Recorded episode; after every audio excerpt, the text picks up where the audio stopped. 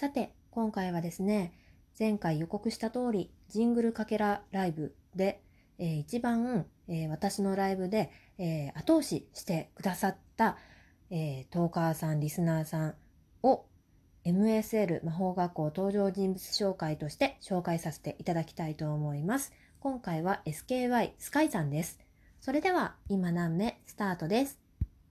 陶器の今何目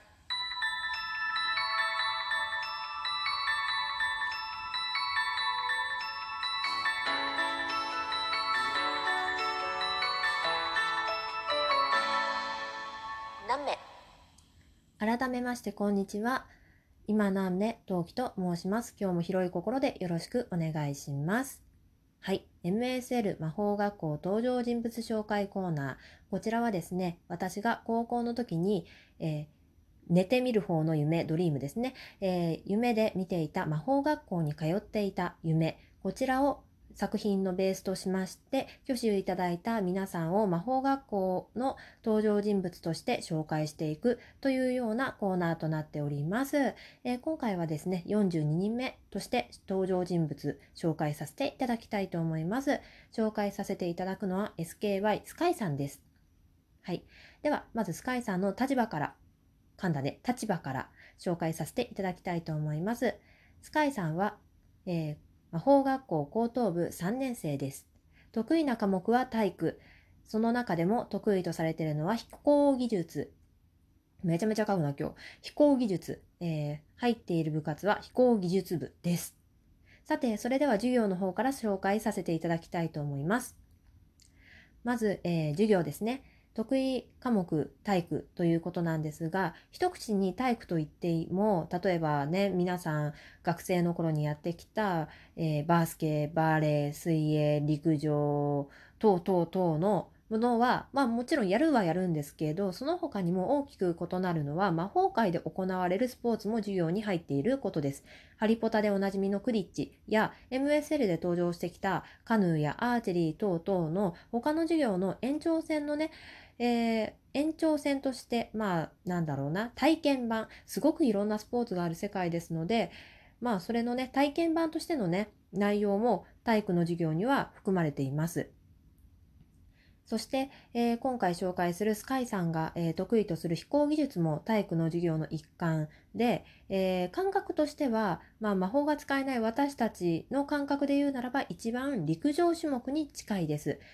例えば、えまあそうですね短距離長距離等々あったり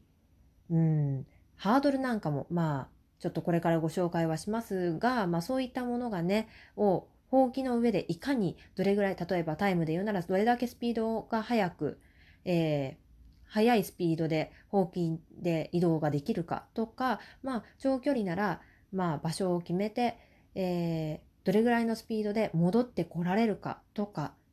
とかとかとかとか、そんなようなね、イメージをされて、していただくと、まあ一番、えー、感覚、イメージがつかみやすいかなというところになります。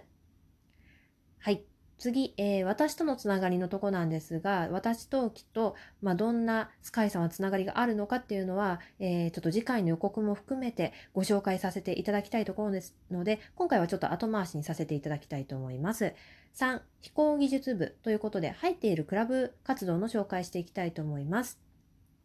飛行技術部はですね、マグルでいう先ほども言った陸上部にあたります。短距離、長距離をはじめ、ほうきに乗ってスピードを競うものが一般的な競技としてあります。スカイさんはスピードももちろんエースクラスの腕なんですが、陸上部になくて飛行技術の大会の花形種目がありまして、それがスカイさんの得意種目です。種目名はアクロバット。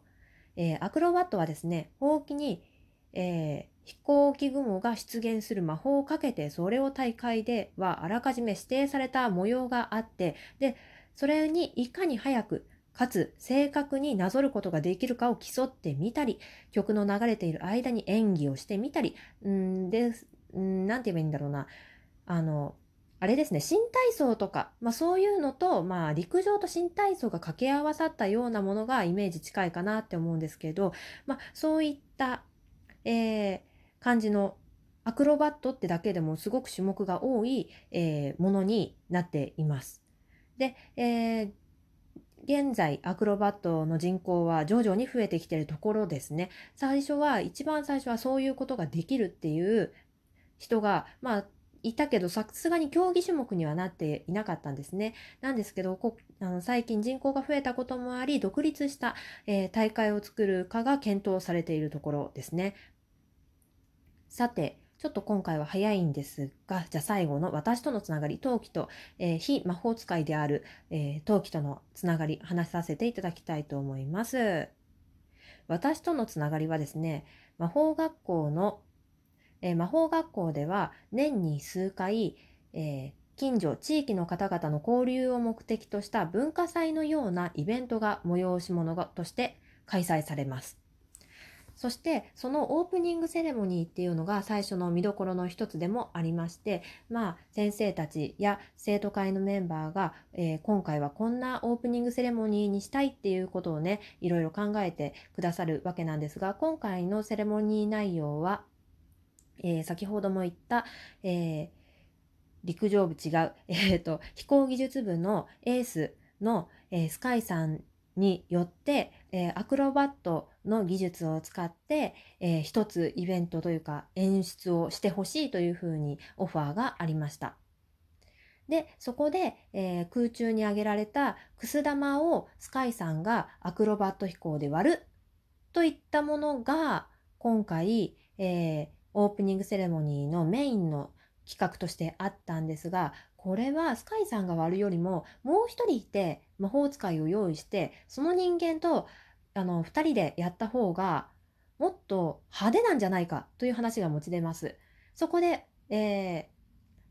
私が所属するアーチェリー部に声がかかりました。アーチェリー部の人間がスカイさんの後ろに乗ってでアーチェリーでその、えー空中に浮かぶ、えーくす玉を割るそしてその中から、えー出てきたバラなり花なり星なりなんだかわからないけど、まあ、そういったものがが風に乗って飛んでいくそういうような演出はどうだろうということでアーチリー部のところにその話がやってくるんですね。でそこでですね、えー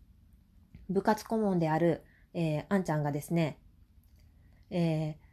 やってきて話を聞くと、うん、うん、うん、うん。ああ、それなら、日本にはやべ、や、めちゃめちゃ噛んだじゃん？やぶさめという文化があるということをね、スカイさんに教えてあげるんですね。まあ、やぶさめ、皆さんご存知だと思いますが、馬に乗って、まあ、目的の的を射るというような、スポーツというのか、え、えーと、演出というのか、ちょ、ちょっとこれなんて表現したらいいかがちょっと分かりかねるんですが、まあ、そういったものがあると。これは、まあ、陶器がやるのがいいんじゃないかと。で陶器には、えー学生のその制服でもいいけどよければそのやぶさめをやるんだったら袴かなんか履けば、まあ、さらにちょっとなんだろう衣装っぽくなるのではないかみたいな話を勝手にされて勝手に決断されてで私のところにということになったからということで話がやってきます。で、えー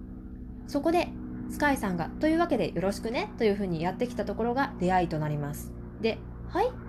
あえ？いや無理でしょ」みたいな感じな、ね、流れになるんですが、えー私、え配信の方でも話をさせていただいているんですが一度、えー友人の扱う、えー飛行機じゃない、えーほうきに乗ってその後ろから、え泥棒を弓矢であの撃つ弓矢で撃つっていうとさなんか弓で撃ったみたいになっちゃうんだけどあのねちょっと気絶をさせるまあちょっといろいろあって気絶させるっていうあの魔法を使ったことがある。魔法じゃない。魔法は使ってないんだな。なんて言うんだろうな、まあ、ことをしたことがあるんですね。なので大丈夫。あいつより俺の方が全然うまいしあの上手にできるから何回か練習すればいけんだろう。みたいなねスカイさんにお声をいただきましてまあちょっと有無を言わせぬ感じで決定しまあそれのえーまあ、それの、えー打ち合わせで何度かお会いする感じで、まあ、そこそこ仲のいい先輩後輩の仲となっております。はい。ここから、えー次の配信の、えープロローグとなっております。はい。えー商店街の出入り口、その付近でこの、えーくす玉イベントは、えー行われることが決まりました。その打ち合わせの最中にガタガタガタガタガタガタと外でちょっと騒がしい音が。覗いてみるとそこには矢後店長と梅塩先生の姿が。梅塩先生どうしたんですか？と私が声をかけ、梅塩先生は陶器の方をちらっと見て、あ、いいところにと一声かけて、タタタタタタッと、えー私のところにやってきました。といったところで、次回からおそらく2回から3回で終わるかな。多分5回はいかないと思うんだけど、にわたりまして、えージングルのかけらをくださった皆さん総出演の、えードラマを制作しましたので、そちらも良ければ楽しんで聴いてくださると嬉しいです。というわけで、MSL 魔法学校登場人物紹介42人目、スカイさんをお届けいたしました。それでは次回配信も頑張っていきますので、良ければそちらも聞いてくださいね。それじゃあまたね。何目